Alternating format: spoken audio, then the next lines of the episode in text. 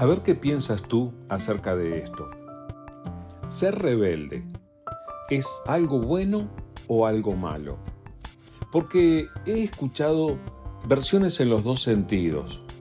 Por supuesto que están aquellos que hablan de la rebeldía como algo negativo, como algo que se opone al buen trato, a los buenos términos, algo que incluso puede tender a la violencia, al alejamiento entre las personas. Por otro lado, he escuchado también a aquellos que consideran que ser rebelde es lo que uno tiene que ser para tomar sus propias decisiones y para hacer su propia cosa en la vida.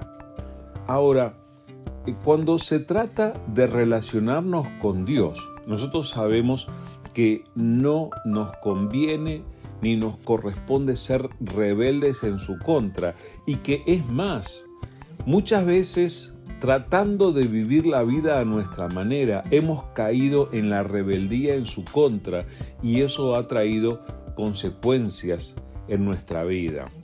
Pero quiero ayudarte a pensar que uno no solamente es rebelde contra Dios, cuando dice, bueno, voy a actuar en contra de lo que Dios me enseña, voy a hacer lo que yo quiero a pesar de que Dios diga lo contrario, sino que a veces puede llegar a ser rebelde por no enfrentar los desafíos que Dios permite en tu vida. Así que considera por favor el relato de esta historia.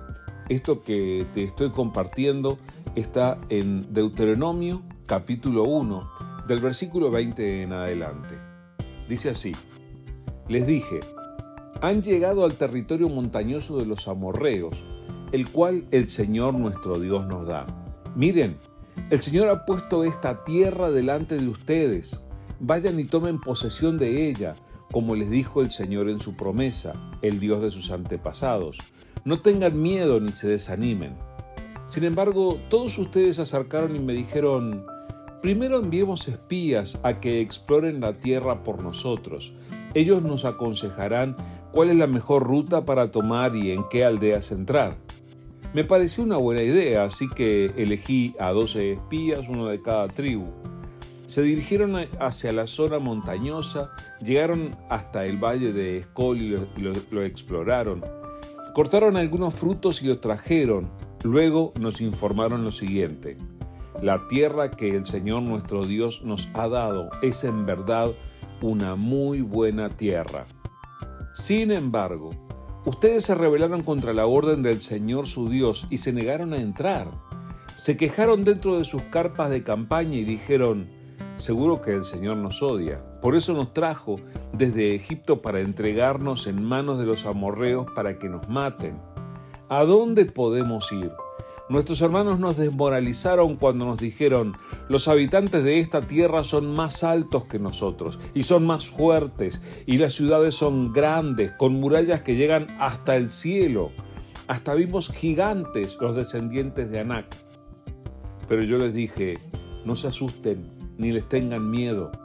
El Señor su Dios va delante de ustedes. Él peleará por ustedes, tal como vieron que hizo en Egipto.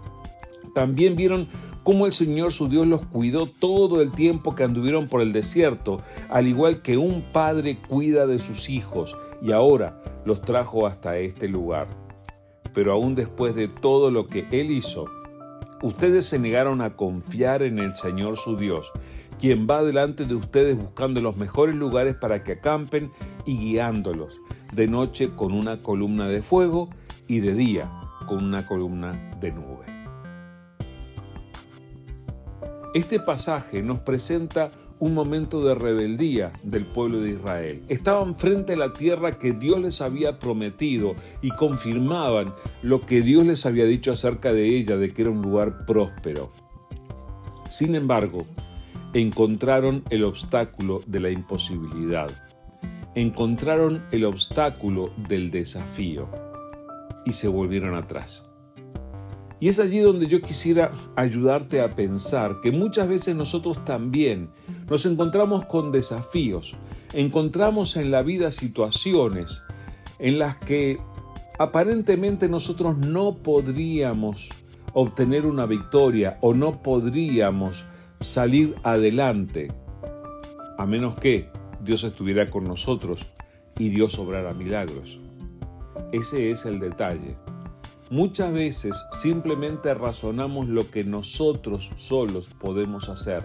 Los que caminamos con Jesús andamos de la mano de Él y podemos experimentar lo imposible cuando, cuando Él obra en nuestras vidas. Por eso quiero animarte, no hagas como este pueblo que se volvió atrás por aquello que les pareció demasiado, como aquello que les pareció convincente de que ellos iban a ser derrotados.